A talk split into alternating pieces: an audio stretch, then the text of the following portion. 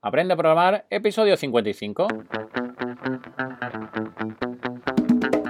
Muy buenos días a todos y bienvenidos al episodio número 55 de Aprende a programar, el podcast.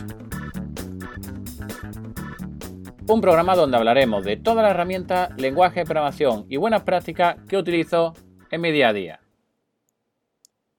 En el episodio de hoy seguimos con la tercera entrega del ciclo de Delphi, pero antes comentar que esta semana comenzamos dos cursos muy interesantes.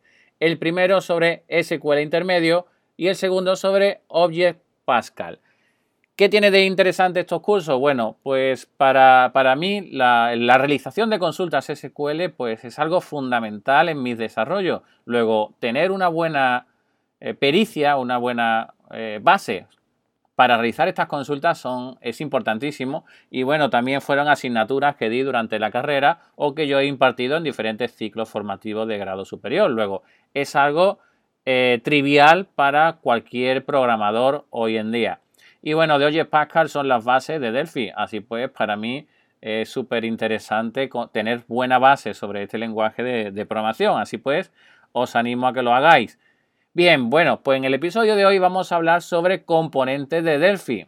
Si algo ha conseguido Delphi es facilitar muchísimo la vida de los programadores a base de componentes software. Así pues, un componente software no es más que un elemento, un, un elemento más dentro de lo que es el software en sí, que utilizado junto con nuestro código, pues vamos a conseguir generar una nueva aplicación pues mucho más robusta, amplia y con menor coste del que tendría si tuviéramos que hacerlo todo. Por ejemplo, queremos hacer una aplicación donde se muestre un hola mundo en el momento que pulsamos un botón en concreto.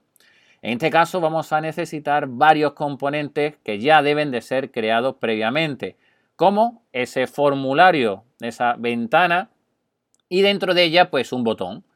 Y después dentro un código creado por nosotros donde vamos a unir ese formulario con ese botón y una acción relacionada con el clic del botón y que cuando se haga clic en él pues muestre hola mundo. Pensad si tenemos que hacerlo todo ello nosotros directamente. Serían muchísimas líneas de código y gracias a estos componentes ya creados previamente pues simplemente tenemos que arrastrar, soltar, poner eh, y eh, anidar eventos unos con otros. Así pues, como puedes ver, este tipo de, componentes que es, eh, es visual. Pero bueno, también tenemos otro tipo de componentes que son no visuales, como por ejemplo componentes para conectarnos con diferentes tipos de bases de datos. Así pues, eh, los componentes los podemos dividir tanto visuales como no visuales. Tenemos un ejemplo en el proyecto Jedi, en los cuales tenemos componentes visuales como los JVCL o los del core que son los JCL y la mayoría son no visuales. Además de esta categorización de proyectos de visuales y no visuales, pues también tenemos dos posibilidades para los componentes. Podemos obtenerlo con el código fuente o sin ellos, es decir, compilados.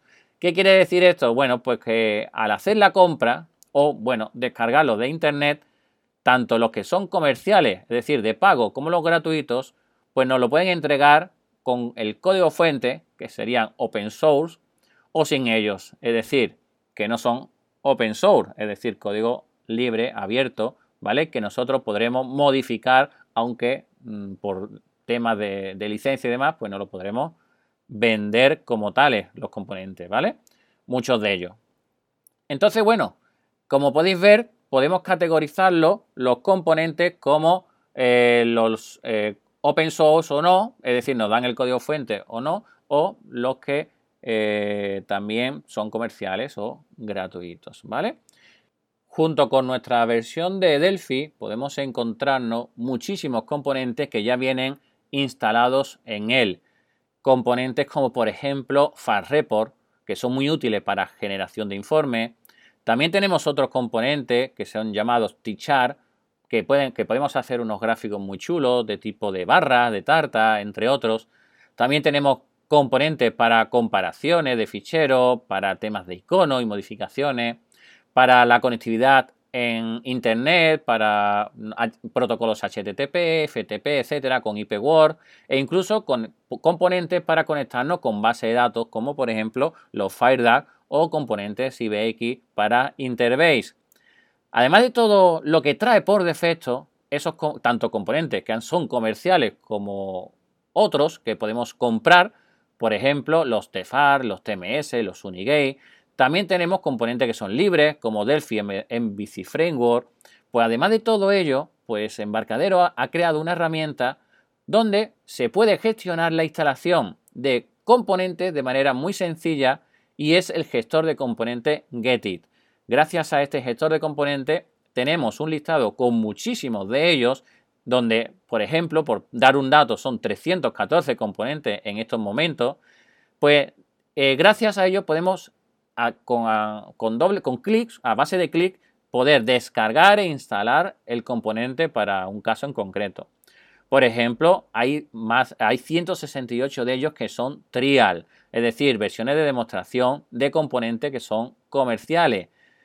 También están categorizados y, por ejemplo, hay componentes que están en la categoría del Internet de las Cosas, algo muy eh, de moda hoy en día, por ejemplo, los beacon también tenemos conectores para sistemas externos, como puede ser conectarnos a SAP, Active Directory y muchos más eh, de, manera muy sencilla. E incluso también tenemos plantillas ya prefabricadas que son muy chulas, muy interesantes para poder descargar y comenzar a trabajar con Delphi. Así pues, como podéis ver, el tema componente es eh, muy utilizado en el tema de Delphi. Incluso eh, también pues, podríamos ampliarlo con bibliotecas externas para mejorar nuestra programación. Y bueno, esto es todo en el episodio de hoy de Aprenda a Programar el podcast. Muchísimas gracias por estar ahí y por tu apoyo apuntándote a mis cursos en emiliopm.com y escuchando este podcast. Así pues, un saludo, nos vemos el próximo jueves con un nuevo episodio sobre el ciclo de Pogre SQL. Chao.